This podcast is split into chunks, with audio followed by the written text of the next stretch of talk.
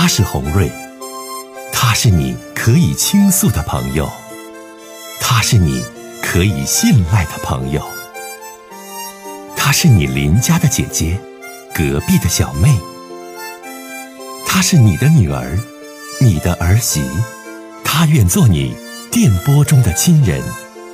心有千千结，洪瑞与你相约。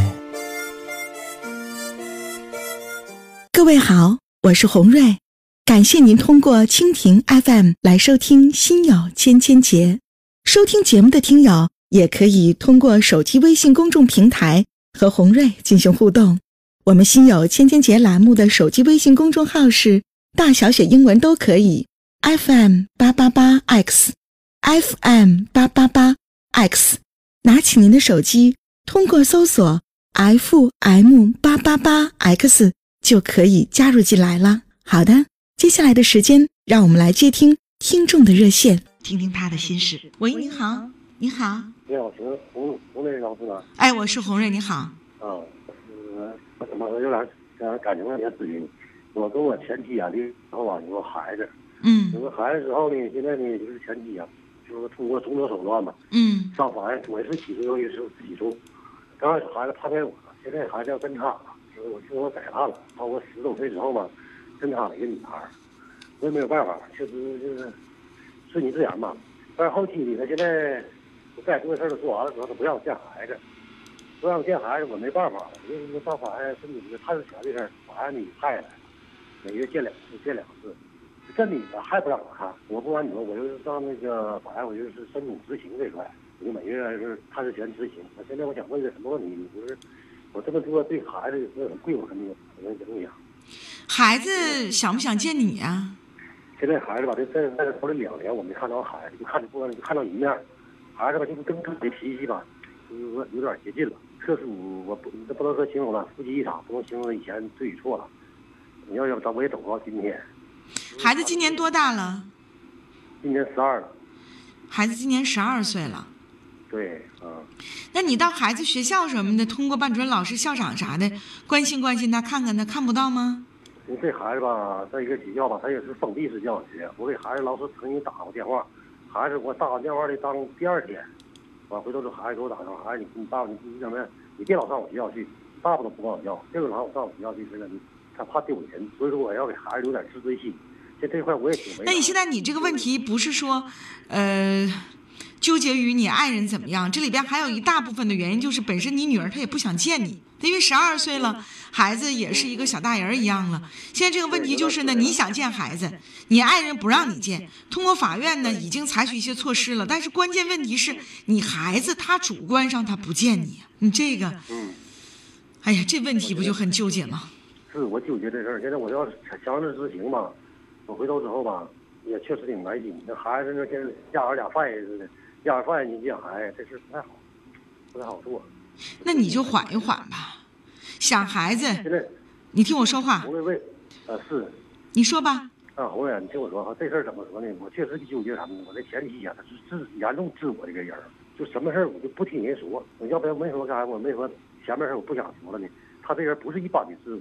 假如我说一半一句话，觉得一万句说这事儿是黑的，怎么怎么怎么情况，他就说这个别人说一句这是红的，马上就是随着别人走，所以要不然咱们走不到今天。所以说就你这孩子搁他身边吧，越整越越偏，越整越偏激。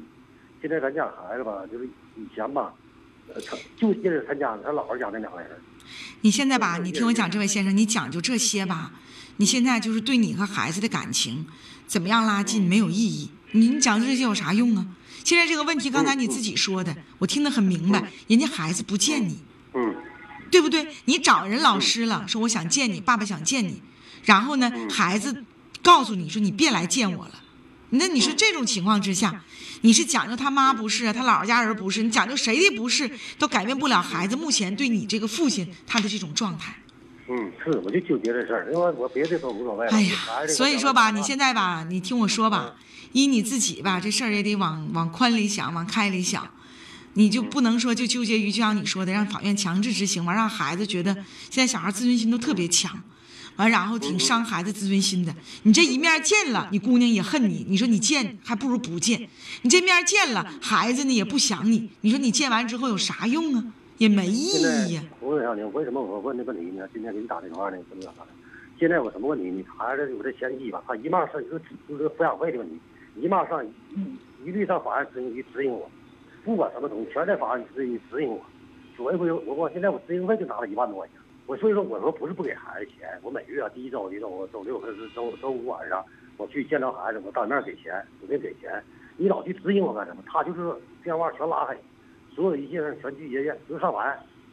你是不是做了什么让他很伤心的事儿啊？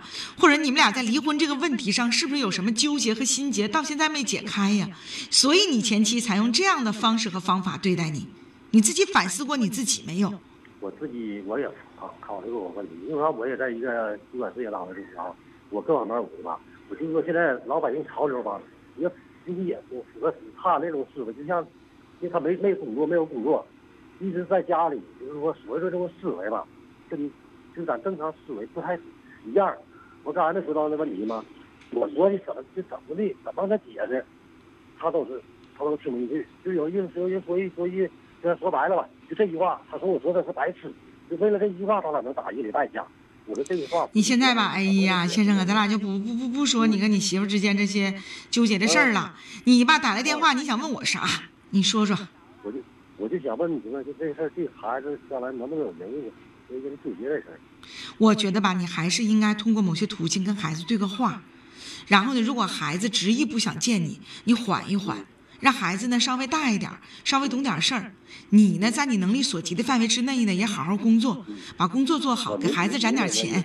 就是你别强来，别硬来。你这样的话呢，大家都很尴尬。现在我为什么打这个问题？我还有个第二个问题要咨询啥？你说这个违规约的申请强制执行这块吧，我得执行两个月。另外，我同时执行他也拿执行费。那么说以这种形式把他的资金给他取消了之后，我是不是自家给他送钱去？我就能看到孩子。我想这么去做。哎呀妈呀！那每每月月到执行费啊？那你就每月都在管我要。